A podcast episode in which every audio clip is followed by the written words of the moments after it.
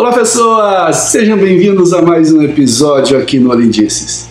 Um beijo lindo para você que está escutando, seja no Spotify, no Cashbox ou no podcast da Apple, e também para você que está assistindo aqui no YouTube. Conforme eu havia dito nos stories no Instagram essa semana, hoje eu quero falar sobre os impactos econômicos do coronavírus no mundo e também no Brasil. Esse episódio ele vai ser um tanto quanto diferente dos outros que eu já fiz aqui no canal. Por que isso? Ele vai ser um episódio um tanto quanto longo. Eu vou falar de alguns termos complexos e quem se interessar um pouco mais, o texto completo vai estar disponível lá no meu site samirbase.com.br.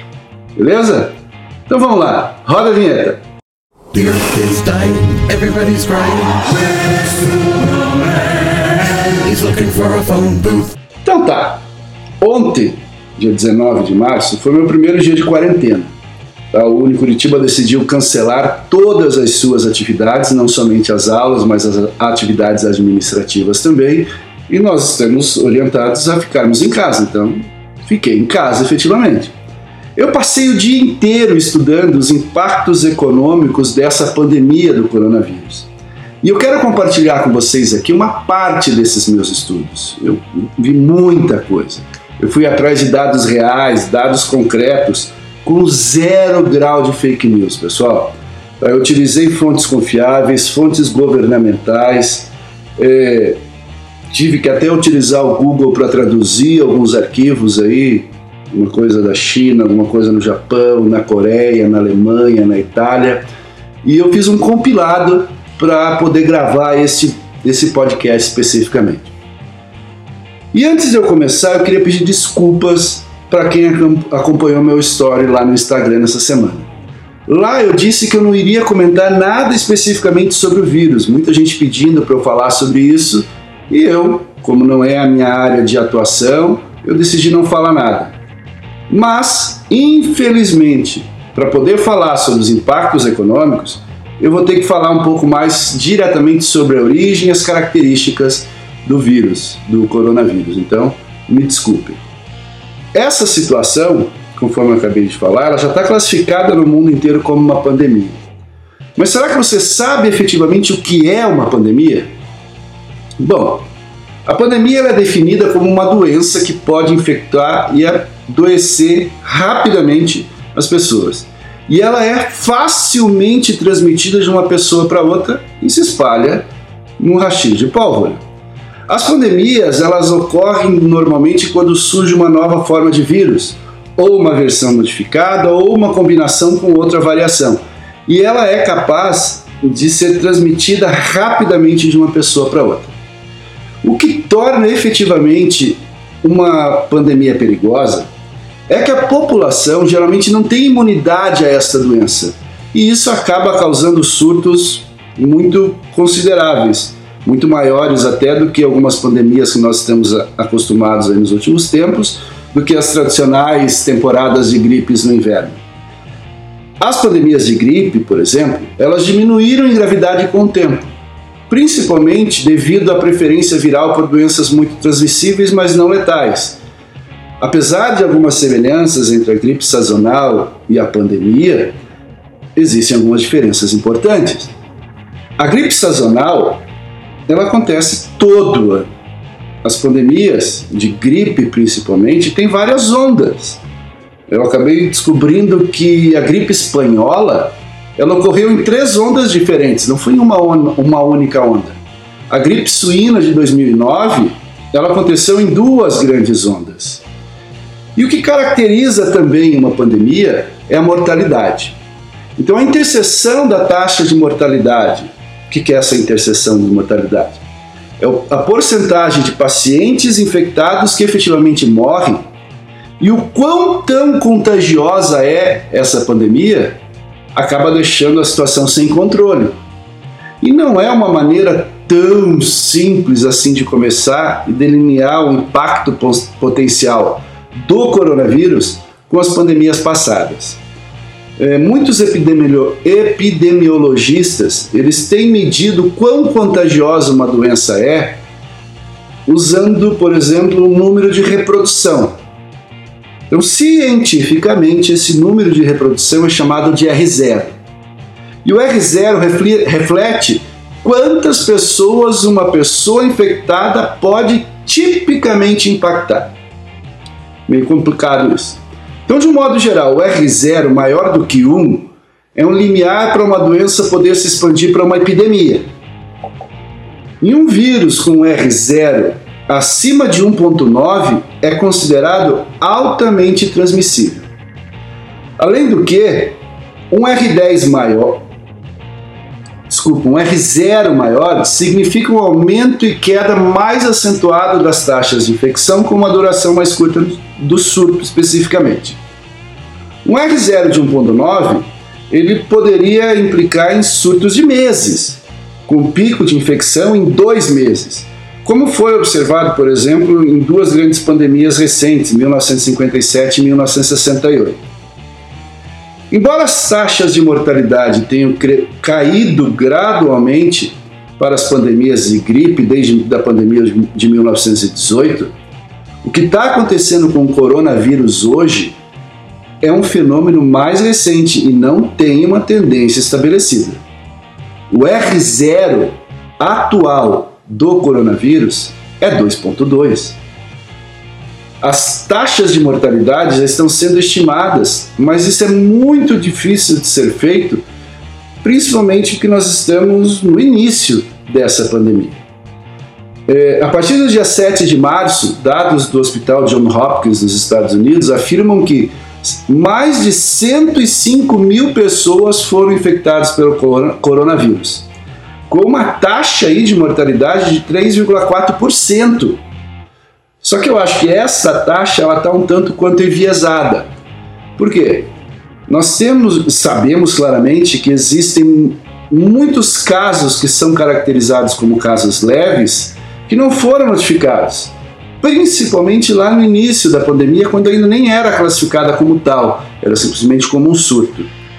Numa análise mais abrangente de 70 mil casos espalhados aí ao redor do mundo, que foram utilizados dados do Centro de Controle e Prevenção de Doenças da China, no, o John Hopkins acabou colocando a taxa de mortalidade entre 2,3% e 2,4%.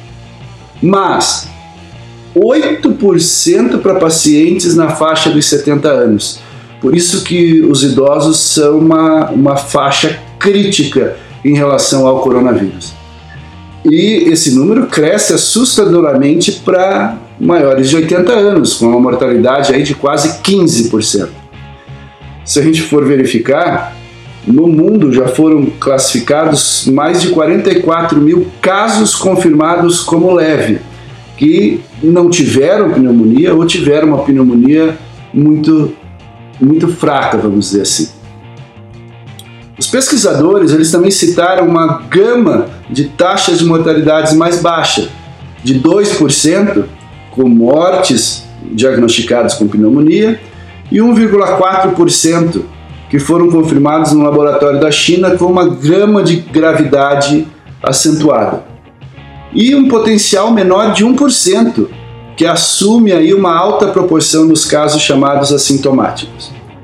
Uma taxa de mortalidade de 0,1 a 0,8% já colocaria o coronavírus em uma posição mais grave do que uma gripe típica, que tem aí uma taxa de mortalidade de 0,1% em média, mas menos grave do que a famosa gripe espanhola, né, as estatísticas aproximam aí aproximadamente como 10% a taxa de mortalidade da gripe espanhola.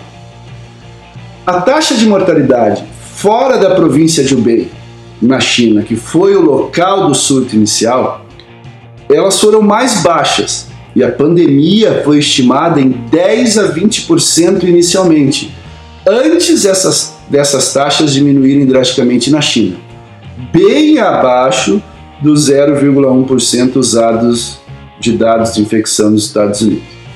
Isso pode acontecer porque apenas os pacientes mais doentes no início foram diagnosticados.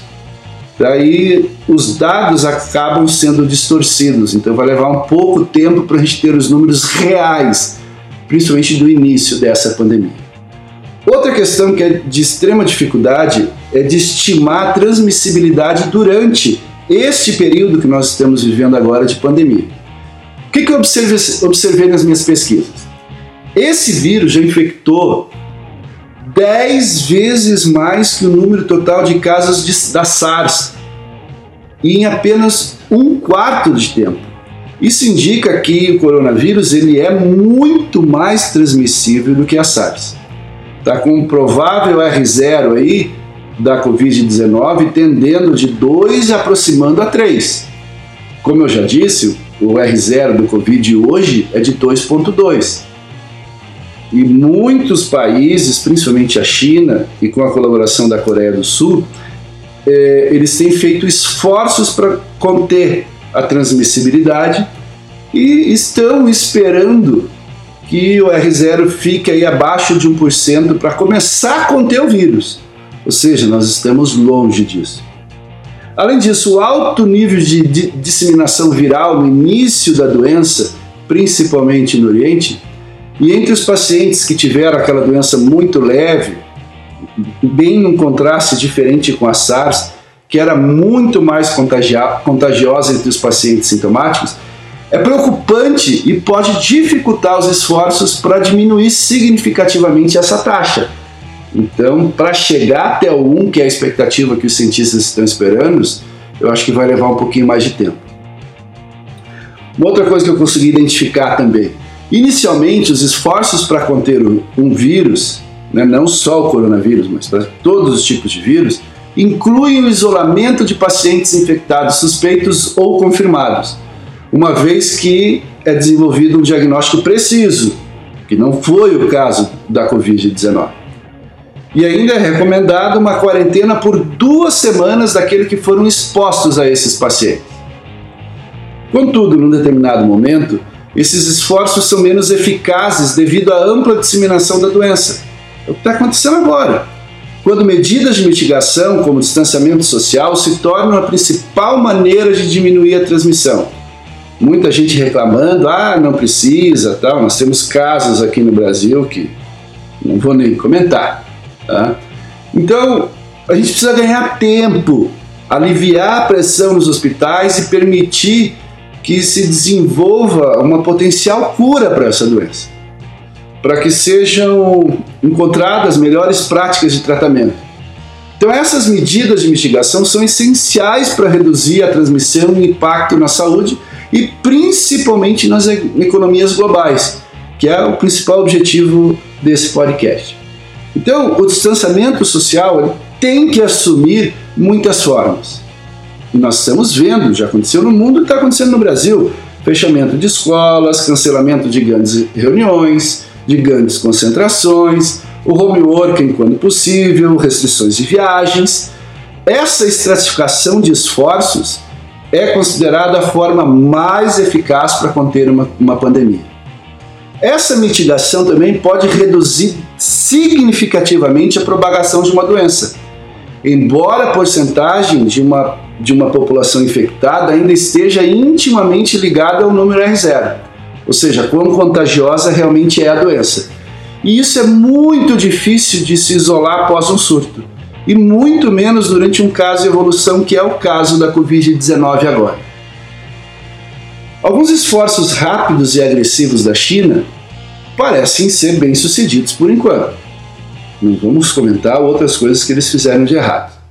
Como não existe ainda medicamento ou vacina disponíveis para esse novo coronavírus, a resposta rápida e agressiva da China em relação à propagação de um novo vírus focado em medidas básicas de mitigação apresentou alguns resultados até agora, porém foram muitos erros iniciais, muito sigilo, muito fechado.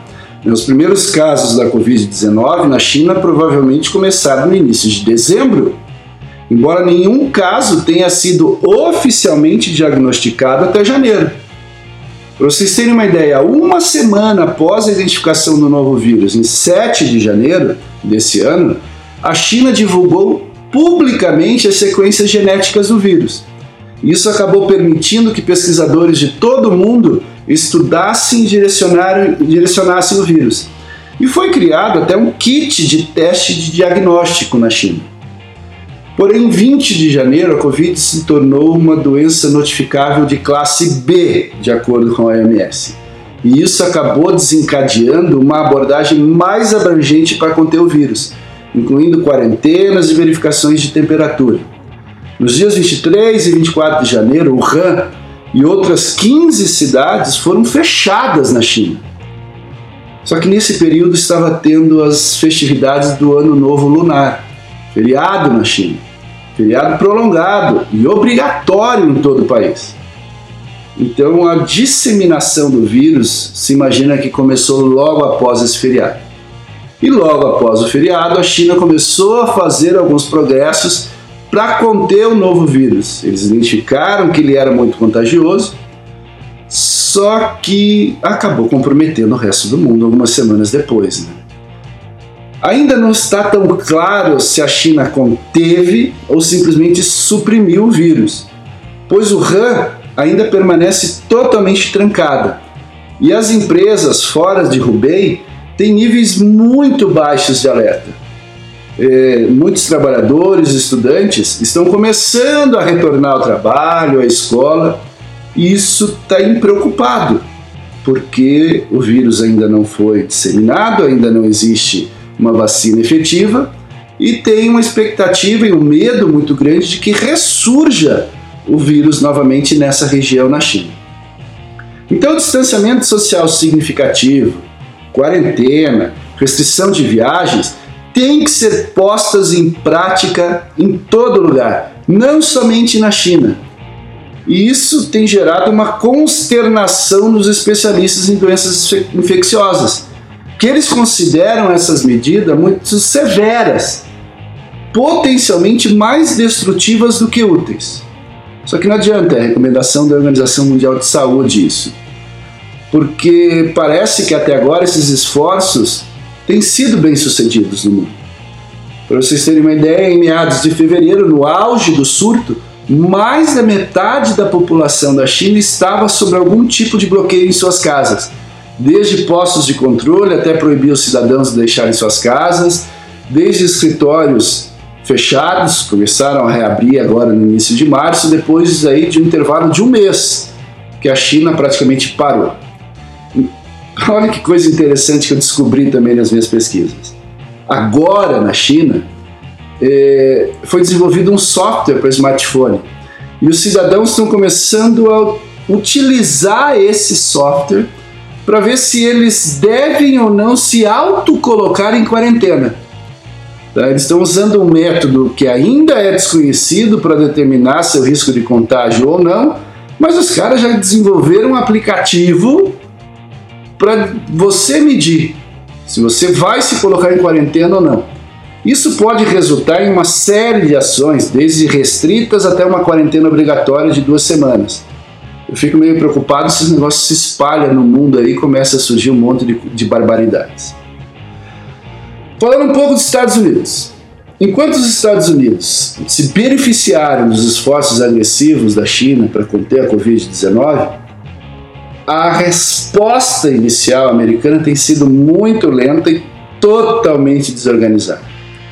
Donald Trump, por exemplo, realizou recentemente uma conferência de imprensa sobre coronavírus, no dia 26 de fevereiro. E ele acabou nomeando o vice-presidente americano, Mike Pence, para liderar o esforço nacional de defesa contra o vírus. No entanto, já no dia seguinte, no dia 27 de fevereiro, o primeiro caso de possível disseminação comunitária, com ainda com uma infecção de fonte desconhecida, já foi identificado na Califórnia e foi seguido de vários outros casos no dia 28 de fevereiro, indicando isso que o vírus provavelmente já estava nos Estados Unidos há semanas. Embora a China tenha feito vários testes comerciais no mercado, eles estão imaginando que eles podem testar em 1 milhão e 600 mil pacientes por semana esses testes. Os Estados Unidos estão se recusando o acesso ao diagnóstico da OMS. E os avanços tecnológicos nos Estados Unidos ficaram para outros países. Os americanos, a princípio, não estão tão preocupados em desenvolver a vacina.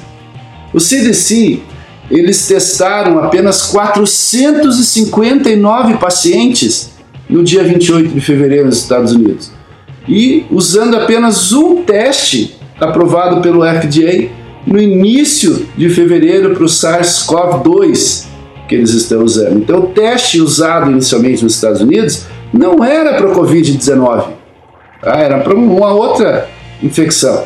Os testes têm aumentado à medida que a doença se espalha em muitos estados dos Estados Unidos, como com mais casos em Washington e na Califórnia. Porém, também ainda não são testes efetivos. Os testes realizados no Brasil trazem muito mais confiabilidade do que desses feitos no, no, nos Estados Unidos. Infelizmente, os esforços de diagnóstico à ameaça pandêmica têm sido decepcionantes nos Estados Unidos. A distribuição dos testes nos laboratórios tem sido dificultada pela imprecisão desses testes. A gente tem que ter em mente ainda também que nos Estados Unidos não tem um controle de saúde pública como nós temos no Brasil, eles não têm um SUS lá. A responsabilidade da saúde ela é estadualizada. Não existe um programa desde a saída do, do Obama, do programa que ele estava criando lá do Obamacare, não existe nada federal, é tudo regional. Então, os americanos têm aguardado uma rápida melhoria dessa situação, já que testes laboratórios foram levantados e autorizados a partir de março principalmente a partir do dia 3 de março, foi autorizado que laboratórios certificados possam criar e executar seus próprios testes. Até então, eles usavam então um teste para uma para SARS. Muitos fabricantes de diagnósticos comerciais também estão trabalhando para atender as exigências e aprovações da FDA, seus testes antes de aprovação sejam colocados em prol da sociedade é, por exemplo, Bill Gates tem financiado um esforço para o desenvolvimento de testes e disponibilização de kits de testes em, em algumas regiões específicas da cidade de Seattle. Esses testes eles vão ser enviados para análise com resultados de um a dois dias, embora o, o suprimento e processamento finais ainda sejam incertos, porque não tem nada consolidado efetivamente. Então, mais de um milhão de testes agora nos Estados Unidos já podem ser realizados por semana, de acordo com a FDA, mas não tem nada efetivo, vamos dizer assim. Até hoje, 20 de março, a maioria dos, dos cientistas do mundo eles assumem que o progresso de uma vacina contra o coronavírus vai levar tempo.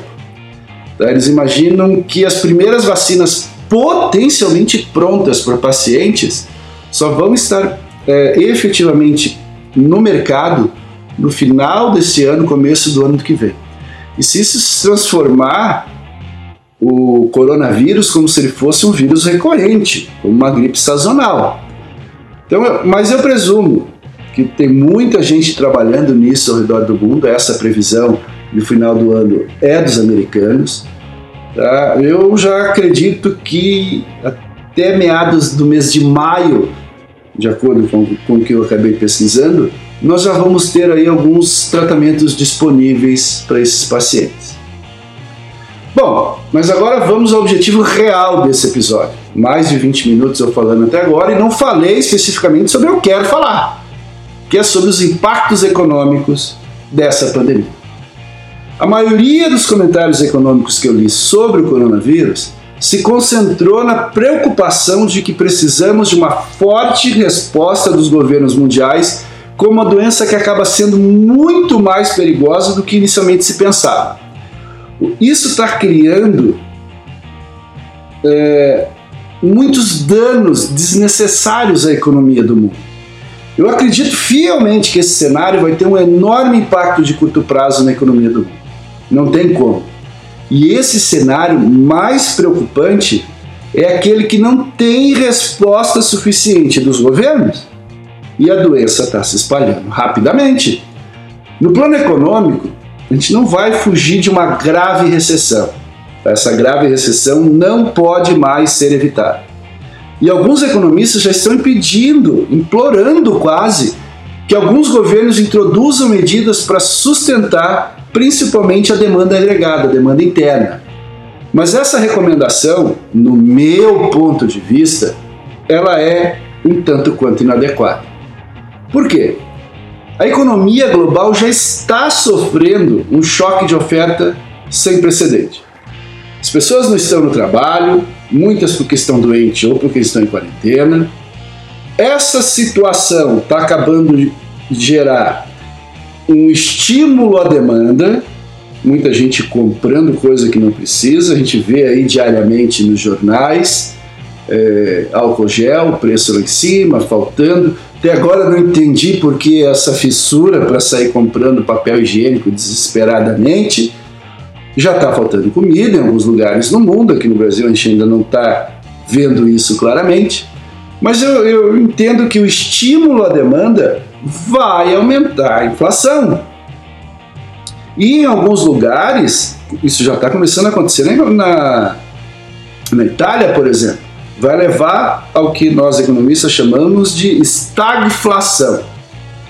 Talvez se você não saiba o que é estagflação, é o crescimento fraco ou decrescente do produto interno bruto, acompanhado com um grande aumento de preços. Isso, por exemplo, ocorreu durante a crise do petróleo na década de 1970, tá? quando um, esse importante insumo de produção petróleo estava em falta. Pior ainda, muitas medidas voltadas para o lado da demanda têm se demonstrado contraproducentes, porque elas ainda acabam incentivando um contato interpessoal, o que acaba minando esse esforço para eliminar a transmissão do vírus o que aconteceu na Itália. É muito claro que benefício faria para dar dinheiro aos italianos para fazer compra quando o governo fecha as lojas e força todos a ficar em casa. Estranho isso. Eu imagino ainda que esses mesmos argumentos podem ser aplicados ao suporte à liquidez. Então, o mundo está inundado dessa liquidez financeira, com taxas de juros nominais próximas a zero ou abaixo de zero em muitos lugares mais corte nas taxas de juros pode ajudar o mercado de ações, mas também podem desencadear uma corrida desenfreada atrás de dinheiro. O declínio brutal das atividades econômicas que os epidemiologistas dizem ser necessário é, acabou tornando inevitável o colapso da Bolsa de Valores que nós tivemos nessa semana e na semana passada. Principalmente em razão da política dos bancos centrais de colocar dinheiro excessivamente barato no mercado, de fazer com que passivos comuns circulassem isso acabou causando uma bolha insustentável. Como os governos consumiram munições em momentos inoportunos, os bancos centrais agora têm que assumir a responsabilidade pela bolha que está se formando, senão ela vai estourar, a coisa vai ficar efetivamente ruim eu acredito que, que o que realmente é necessário são medidas fiscais para salvar empresas e bancos da falência, para que eles possam se recuperar rapidamente quando essa pandemia terminar. Não é agora, não é o momento. Ah, os formuladores de políticas devem considerar várias formas de isenção de impostos, dar garantias públicas para ajudar as empresas a tomar empréstimos se for necessário, mas eu ainda acredito que a opção mais promissora é um subsídio de trabalho de curta duração. Essa abordagem ela já foi aprovada e testada na Alemanha. Então a Alemanha está compensando o subemprego da força de, trabalho, de trabalho através dos mesmos canais que já são usados para o seguro-desemprego alemão, por exemplo. Melhor ainda, e que não custa quase nada. Tá, essa, essas ações feitas na Alemanha têm impedido as perdas que se seguiram do aumento do desemprego real. Então eu creio que os governos mundiais devem replicar, talvez em parte, a política da Alemanha para evitar a perda dos empregos. Mas o mais importante, gente, todos os governos precisam seguir a China para tomar uma ação direta contra o Covid-19. Foi lá que surgiu. Tá? Ninguém na linha de frente deve ser limitado pela falta de fundos. As unidades de terapia intensiva dos hospitais devem ser é, ampliadas. Hospitais temporários devem ser construídos. Nós vimos lá, a China construiu em 10 dias o hospital de ponta. Lógico, eles têm dinheiro. É, respiradores nos hospitais, equipamentos de proteção, máscaras têm que ser produzidos em massa. Os governos têm que auxiliar as empresas. É, a gente tem que disponibilizar isso para os hospitais e para as pessoas. É, as autoridades de saúde pública elas têm que receber os recursos e fundos necessários para desinfetar fábricas e outros espaços públicos. Não adianta. Higiene é a ordem do dia.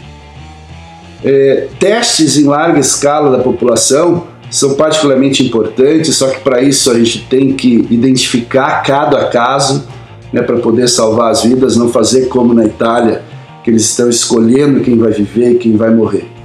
É, a gente não pode se entregar para os homens.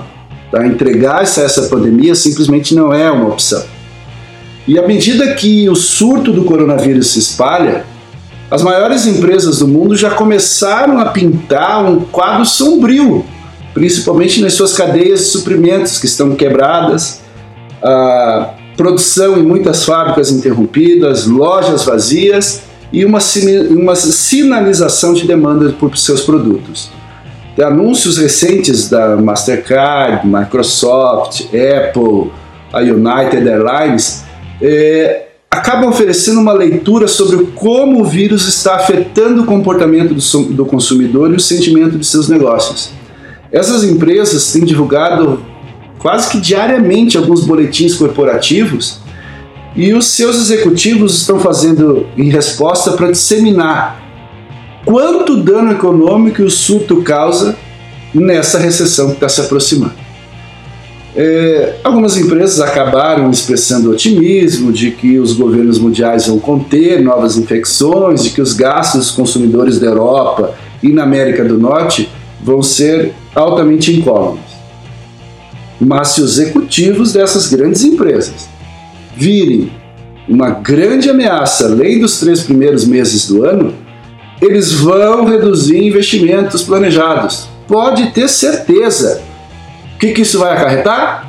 Demissão dos trabalhadores. Demissão dos trabalhadores, por sua vez, vai diminuir ainda mais a atividade econômica do mundo. Outra coisa, a queda do mercado de ações que aconteceu nessa semana e na semana passada ela já é classificada como a mais acentuada desde a crise financeira e sugere que os investidores estão se preparando para muito mais notícias ruins. A correção do índice SP500, da Bolsa de Valores de Nova York, apresentou uma queda de 10% ou mais em relação ao pico recente, e ela foi a mais rápida de todos os tempos. No meio da liquidação, muitos analistas do mercado, principalmente da, da Goldman Sachs, eles disseram que esperam que as empresas que compunham o SP500 não representariam coletivamente um crescimento de lucro nesse ano. Olha, o Goldman Sachs está prevendo que ninguém vai crescer. Anteriormente, eles diziam que, que as empresas teriam um aumento de até 6% nos seus ganhos em relação ao ano passado. E agora eles estão dizendo que vai ser zero ou negativo. Então, o que, que eu consigo perceber? Que tem uma grande vulnerabilidade para as empresas nos Estados Unidos e na Europa e, consequentemente, isso vai respingar aqui para nós. Por quê? O mundo tem uma crescente dependência da China como fornecedor e cliente nos últimos 10, 15, 20 anos. Desde o feriado do ano lunar na China, quase um mês, muitos trabalhadores estão em casa fábricas interromperam suas produções, principalmente fábricas de componentes eletrônicos e fábricas de peças automotivas. A Microsoft agora, nessa semana, disse que o vírus tem dificultado a sua produção de laptops e tablets e cortou sua previsão de vendas para a divisão que fabrica esses produtos, descartando uma projeção emitida algumas semanas antes. É, os problemas na cadeia de suprimento começaram a afetar as construtoras americanas também. Essa é uma indústria muito forte nos Estados Unidos. Um executivo sênior de uma das maiores construtoras americanas disse que o vírus parece ter atrasado o fornecimento de peças de iluminação, Ao mesmo tempo, os consumidores chineses estão comprando menos.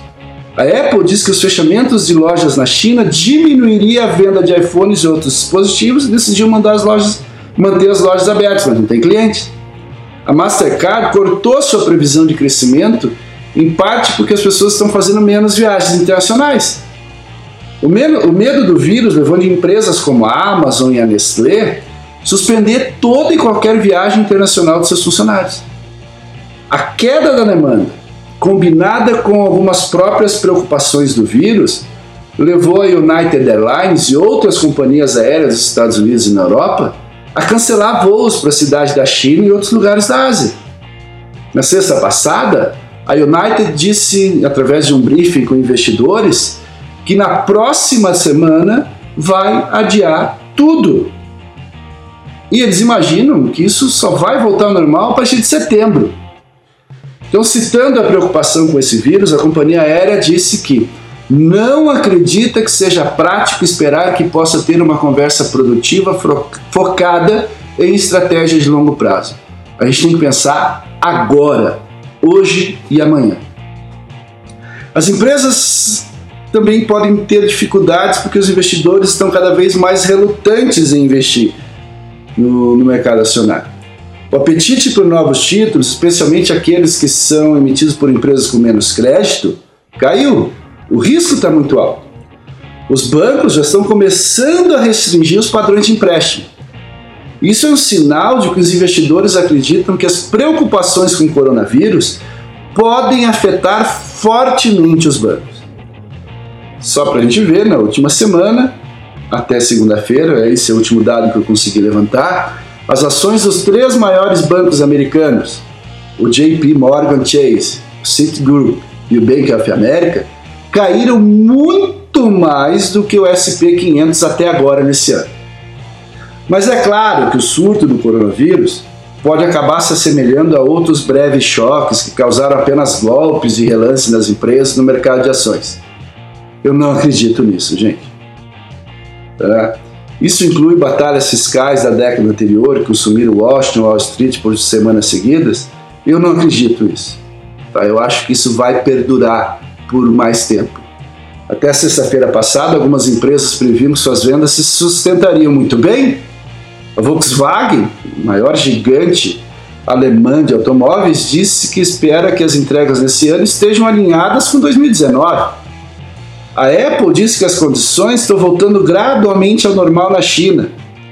Numa, é, em palavras de Tim Cook, que é o executivo-chefe da Apple, ele disse numa entrevista no Fox Business: Parece-me que a China está controlando o coronavírus. E quando você olha as peças fabricadas na China, reabrimos as fábricas. Está muito estranho. Né? Alguns analistas de Wall Street eles acabaram expressando um certo otimismo quando o Federal Reserve e outros bancos centrais cortaram taxas de juros para ajudar a compensar o estresse econômico causado pelos vírus.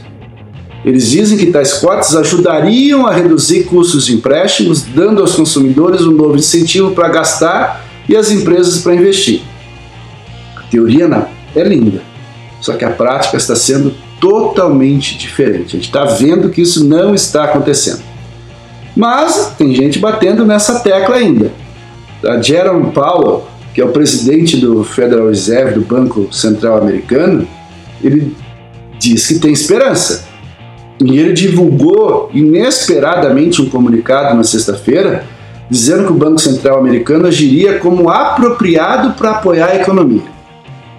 Logo depois da sua fala, economistas do Bank of America escreveram que esperavam que o Fed reduzisse as taxas em meio ponto percentual na taxa de março como forma de conter o pânico. Gente, a taxa dos Estados Unidos está perto de zero. É considerada uma taxa negativa. Algumas empresas já estão falando sobre quantos negócios novos surgirão quando o surto começar a diminuir. Isso eu tenho certeza, isso vai acontecer.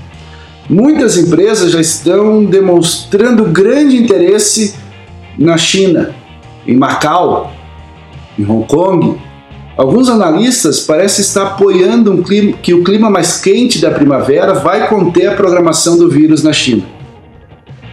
Não sei, gente, nós estamos ainda no verão aqui no hemisfério sul. E isso não tem acontecido no Brasil. Sei lá. Porém, por enquanto, os investidores parecem esperar que as coisas piorem. Eu, particularmente, acho que as coisas irão piorar. O SP500 perdeu cerca de 11,5% do seu valor essa semana, que é o pior desempenho em uma semana desde a crise de 2008. Muitos investimentos foram paralisados, muitos investidores ficaram à margem quando eles sentiram que não tinha mais equipamento para avaliar risco financeiro. A Bolsa de Valores de São Paulo, a Bovespa, foi um caos essa semana. Eu até fiz um vídeo lá no meu canal explicando o que é o Circuit Breaker, o podcast aqui também. E quando abre a Bolsa de Valores de São Paulo, a gente já imagina quando vai parar os negócios novamente. Então eu acredito que uma contração econômica é inevitável. Vai ocorrer recessão. E se ocorrer recessão, alguns analistas do Goldman Sachs imaginam que os lucros das empresas, principalmente as que estão listadas no SP500, vão cair esse, esse ano entre 10% e 13%. E esse declínio vai forçar as empresas a demitir funcionários e adiar novos investimentos. E isso era previsto muito antes do surto do coronavírus, porque o investimento comercial nos Estados Unidos já era pequeno. O índice ele tem caído trimestre a trimestre desde 2019. E esses analistas agora esperam que muitas empresas possam anunciar em breve redução em seus gastos de capital, não só nos Estados Unidos. As previsões de crescimento para o primeiro trimestre de 2020 já foram reduzidas pela maioria dos economistas do mundo. E isso se baseia no impacto bastante limitado do vírus. E eles imaginam que vai ter uma leve recuperação no segundo trimestre. Tá? A, a des desaceleração ela já está clara e acentuada na China. O FMI revisou a sua previsão de crescimento para a segunda maior economia do mundo, que é a China, de 6% para 5,6% nesse ano. A Moody's espera que ela seja mais fraca ainda, que seja de 5,2%. E isso certamente vai afetar o mundo inteiro. É o banco suíço Credit Suisse reduziu sua previsão de crescimento global de 2020 para 0,2%. A previsão inicial deles era de 2,2%, ou seja, eles diminuíram em 2% a previsão de crescimento do mundo. Alguns países, como a Alemanha, que exportam muito para a China, provavelmente vão ser atingidos com força e vão entrar em recessão também. O Japão é um exemplo claro. Dada a queda da população já no final do ano passado, a mini recuperação que a Itália estava apresentando já foi para o saco, o país europeu é mais afetado pelo vírus até agora e parece que é o que mais tem problema. É, só para vocês terem uma ideia, a economia da Itália, que é a maior, que é a terceira maior da zona do euro, o ano passado cresceu só 0,2%. Esse ano vai ser um desastre. Embora eu acredite que os mercados financeiros eles vão reagir exageradamente a esses riscos negativos da economia global, eu creio no perigo de que essa reação vai apresentar algumas consequências adversas e isso vai gerar um pânico no mercado. Então, imagina se surgissem nos bancos chineses ou de outros países afetados pelo coronavírus ações que não são o que a população está esperando, o que o mercado, que as indústrias estão esperando.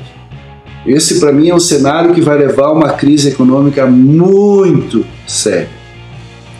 Tá? Eu não acredito numa recuperação rápida da economia global. Alguns economistas acreditam nisso. Eu não acredito. Tá? Por que, que eu não acredito? Porque isso põe é, alguns fatores muito críticos. Já o estrago já foi feito nessa primeira metade do ano, não apenas no primeiro trimestre. E muitos economistas têm falado sobre isso. Tem um cara que eu gosto muito, tá? que é Noriel Rubin. Ele é considerado um dos economistas mais importantes e um dos mais enigmáticos do mundo. Só que o cara acerta. O cara consegue mapear e estudar a economia de uma forma que poucos conseguiram até hoje. Só para vocês imaginarem, ele previu corretamente o estouro da bolha imobiliária dos Estados Unidos, a crise financeira de 2008, as implicações das medidas de austeridades da Grécia, que estava carregadas em dívidas, e o Rubini, ele é famoso por seus prognósticos ousados. E desde o ano passado, antes do coronavírus, ele tem dito: 2020 vai ser um ano de recessão. Nós vamos ter um sério problema. E agora ele fez, recentemente, novas previsões. Ele acredita que o coronavírus vai levar a um desastre econômico global e que o presidente dos Estados Unidos, Donald Trump, como resultado disso, não vai ser reeleito. Para Rubini, essa crise é muito mais grave para a China do que para o resto do mundo, do que os investidores esperam por duas razões específicas. Primeiro, não é uma epidemia limitada só à China, mas começou ali, hoje já é uma pandemia global. E segundo, para ele, a pandemia está longe de terminar. Eu vi uma entrevista dele no New York Times e ele disse que todo mundo pensa que os formuladores de políticas reagirão rapidamente. Mas ele disse que isso está completamente errado e que os mercados também estão completamente iludidos. Ele afirmou isso na entrevista. Veja a política fiscal. Você pode tomar ações fiscais apenas em alguns países, como a Alemanha, porque outros, como a Itália, não têm margem de manobra. Mas mesmo que você faça algo, o processo político exige muita conversa e negociação. Isso leva de seis a nove meses, o que é um tempo excessivamente longo. A verdade é que a Europa precisaria de um estímulo fiscal, mesmo sem a crise do coronavírus. A Itália já estava à beira de uma recessão, assim como a Alemanha. Mas os políticos alemães nem sequer estão pensando em estímulo, apesar de, do país estar tão exposto à China. A resposta política é uma piada. Os políticos estão frequentemente atrasados. Essa crise transbordará e resultará em um desastre. Gente, ele está falando de Itália e Alemanha. Acabei de pensar aqui. Ele não está falando do Brasil também, não? em outra entrevista para o site Spiegel International, o Rubini disse que a solução para essa crise é uma só: médica. As medidas monetárias e fiscais não estão ajudando quando não se tiver segurança de alimentos, de água, e, e o choque vai levar a uma recessão global vai acontecer uma séria crise financeira mundial. E ele diz que isso vai acontecer principalmente porque os níveis de endividamento aumentaram. O mercado imobiliário dos Estados Unidos está passando por uma nova bolha como em 2007. E isso vai acabar impactar o mundo inteiro. Ainda sobre os mercados de capitais, nessa mesma entrevista para o Spiegel, o Rubini acredita que as ações globais vão acumular uma perda entre 30% e 40% esse ano. E ele dá um conselho: deixe seu dinheiro líquido ou em títulos públicos, como os bandes alemães, que são os títulos do governo alemão, ou guarde dinheiro físico. Tá? Os títulos públicos, alguns países têm apresentado taxas negativas, mas isso significa apenas que os, que os preços vão subir, subir, subir e os investidores vão poder ganhar dinheiro dessa forma. Tá, o Rubini diz lá na entrevista: se eu tiver errado e as ações subirem 10%, também estará bem. Você precisa proteger o seu dinheiro contra um crack das bolsas, o que é mais importante.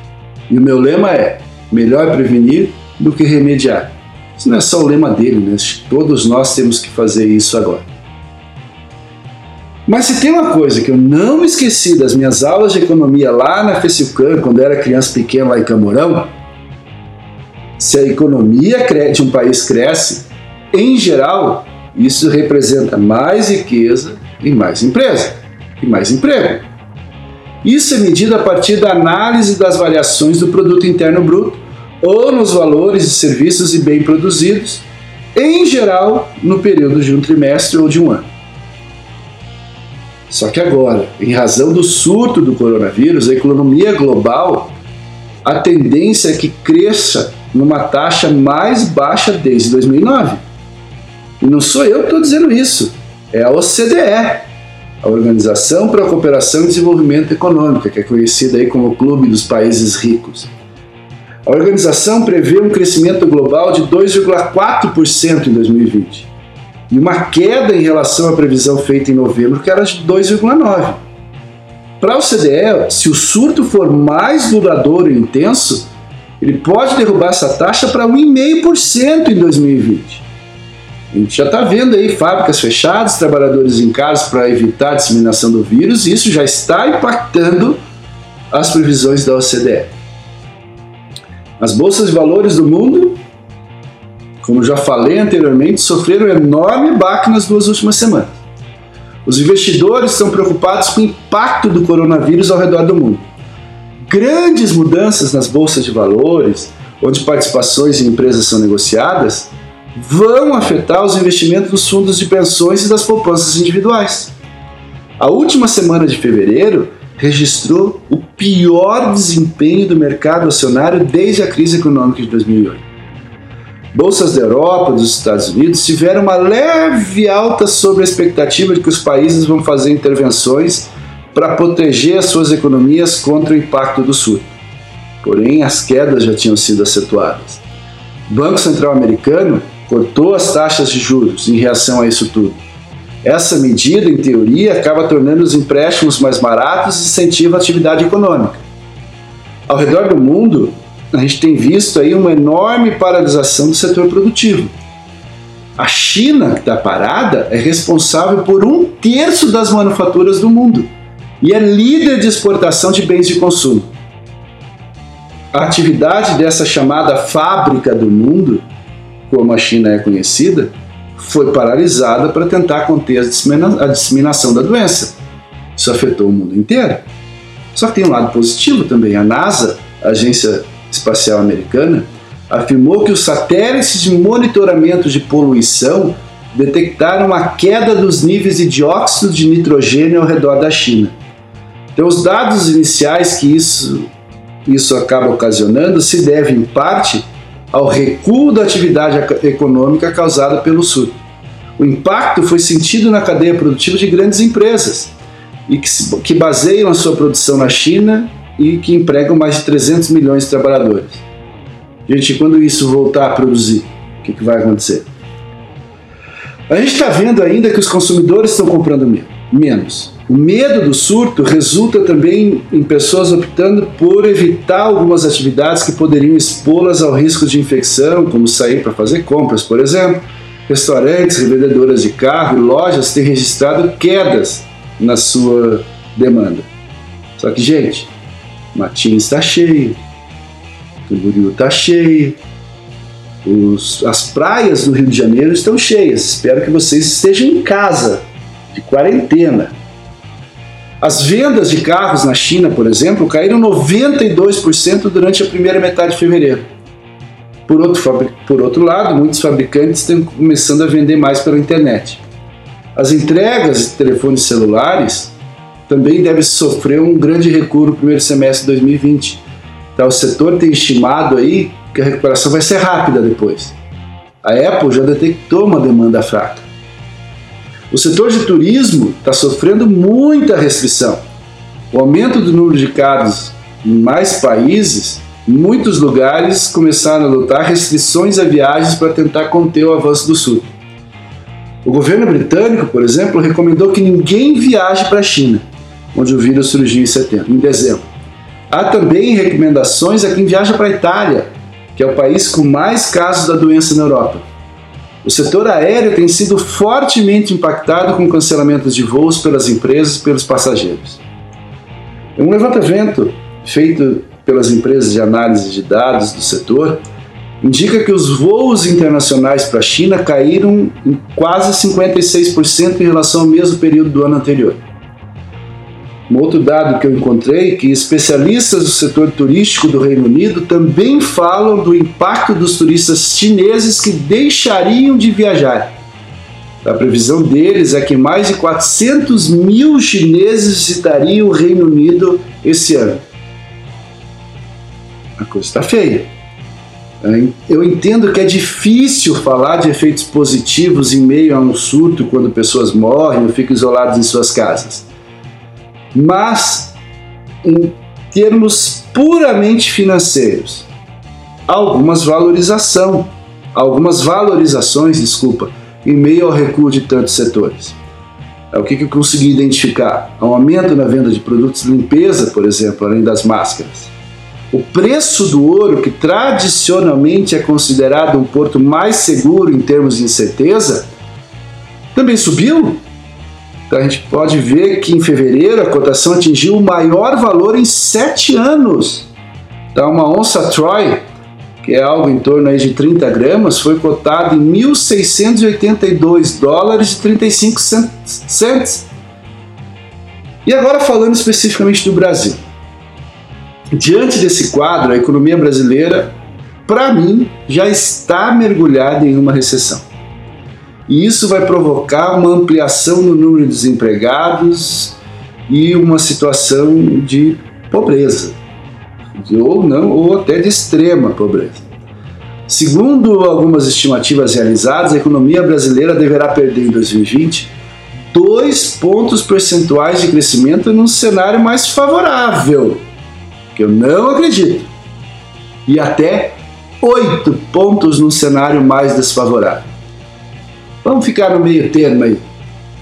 3, no máximo 4% de queda no PIB. Nós já apresentamos um PIBinho de 1.1, então vai ser negativo. Essa é a minha previsão. Na quarta-feira passada, dia 11 de março, o governo federal emitiu uma nota informativa que eles chamaram O Coronavírus e seu impacto econômico no Brasil. Se você quiser ler essa nota, só digitar isso na internet vai aparecer lá a nota oficial. Logo depois, no boletim macro fiscal, a Secretaria de Política Econômica do Ministério da Economia salientou que há grande incerteza sobre a dimensão e extensão temporal do problema, e que por isso as estimativas devem ser interpretadas com cautela. E o governo traçou três cenários de impacto do coronavírus. Só que olha o absurdo da proposta, da imaginação do governo. No pessimista, o PIB perderia meio por cento. No otimista, apenas 0,1%. E no cenário central, que é tido como mais provável do governo, o recuo seria de apenas 0,3%. Não creio que isso vá acontecer. E ainda lá, naquela nota informativa, o governo listou alguns possíveis impactos que vão afetar a nossa economia. Eles falaram sobre cinco grandes possíveis impactos. O primeiro é a redução das exportações. Então, eles afirmam que a redução no ritmo de atividade global tende a gerar uma queda de demanda por exportações brasileiras, sobretudo de commodities. Como a origem do vírus é na China, que é o principal cliente brasileiro no exterior, o contágio via exportações já foi de fato dos primeiros impactos apontados pelos economistas do governo. O segundo possível impacto é a queda do preço de commodities e a piora nos termos de troca. Além de explorar menos commodities, o Brasil tende a vendê-las por preços mais baixos, que isso é uma consequência no, normal, natural da queda da demanda global por esses produtos. Em paralelo, ainda afirma o governo, o preço de insumos importados irá aumentar por causa da menor disponibilidade no mercado global. Assim, eu creio que vai ocorrer a chamada piora nos termos de troca, ou seja, os produtos que o Brasil exporta vão ficar mais baratos e o que ele importa vão ficar mais caros. Terceiro, interrupção da cadeia produtiva de alguns setores. Então, de acordo com o boletim, a paralisação e a produção e escoamento de bens intermediários chineses vai afetar a produção de manufaturados em alguns setores no Brasil. O quarto impacto é a queda no preço de ativos e a piora das condições financeiras. Então, o documento do governo observa que após um forte aumento de casos do coronavírus fora da China, houve um aumento na volatilidade dos mercados e na demanda por ativos de menor risco. Segundo a Secretaria de Política Econômica, com mais incertezas e condições financeiras piores, o acesso ao crédito e investimentos de curto prazo vão ser dificultados. E por fim, o quinto é a redução do fluxo de pessoas e mercadorias. A adoção do comportamento de precaução, com diminuição de viagem, redução de jornada, adoção de home office, é outro impacto possível. Mas, da mesma forma que o item anterior, também não foi considerado na simulação por depender de um agravamento da epidemia no território nacional. Logo depois dessa nota do governo federal, no dia 18 de março, 75 professores e pesquisadores do Instituto de Economia do FRJ consideraram ser sua obrigação expressar publicamente uma profunda preocupação com a lenta reação das autoridades econômicas diante da gravidade da crise, e eles elaboraram uma carta aberta referente ao impacto econômico gerado pela Covid. Então, nesse texto, os professores contextualizaram a situação econômica do Brasil e adotaram a adoção imediata, eles defenderam a adoção imediata de oito medidas pelo governo e pelo Congresso. Eu acho coerente. A primeira, ampliação dos benefícios de programas de transferência de renda para as famílias de trabalhadores formais e informais que perderem ou tiverem sua capacidade de geração de renda diminuída pela crise. 2. Eliminação da fila do Bolsa Família e reajuste do benefício. 3. Recomposição da verba de saúde em relação aos mínimos constitucionais definidos e garantia de recurso extra para ampliação de testes, de leitos e aquisição de equipamentos para emergência. 4. Recomposição das verbas para ciência e tecnologia, especialmente para áreas capazes de enfrentar a pandemia. 5.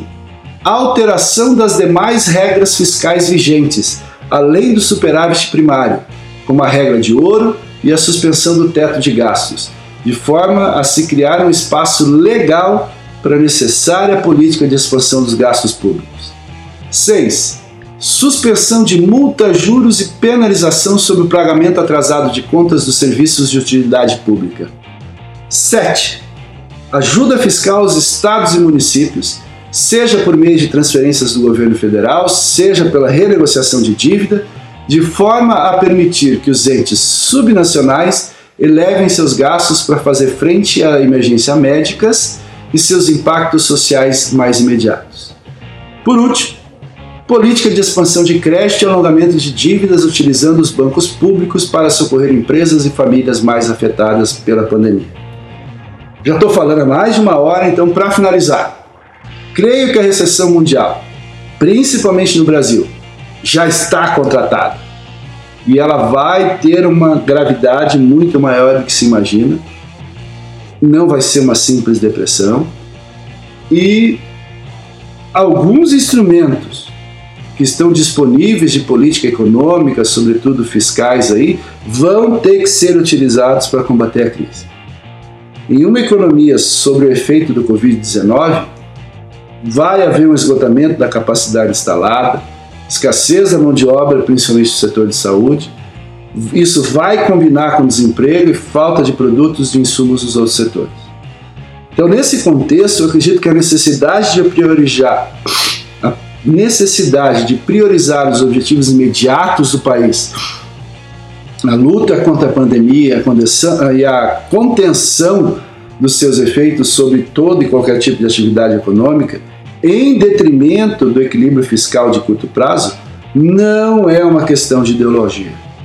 Eu creio que as medidas econômicas anunciadas pelo governo brasileiro são tanto quanto paliativas, extremamente fracas, suficiente apenas para impedir a ruptura do sistema de crédito sem conseguir estimular a economia brasileira. Tá? A política de gastos governamentais, para mim, eu creio que deveria assumir um papel central na reativação econômica e na economia, vamos dizer assim, de guerra na área de saúde.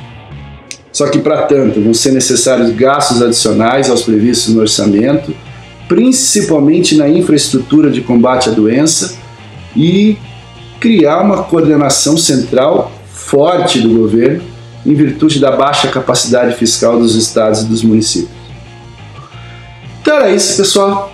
Espero que você tenha gostado desse podcast. Peço desculpa por esse episódio foi realmente longo, mas o assunto é de extrema gravidade e eu creio que pode ser um diferencial a meio esse mundo caótico tomado de informações incorretas e as famigeradas fake news. Fique bem e eu acho que a gente se vê na próxima. Até mais, pessoas. Beijo, lindo!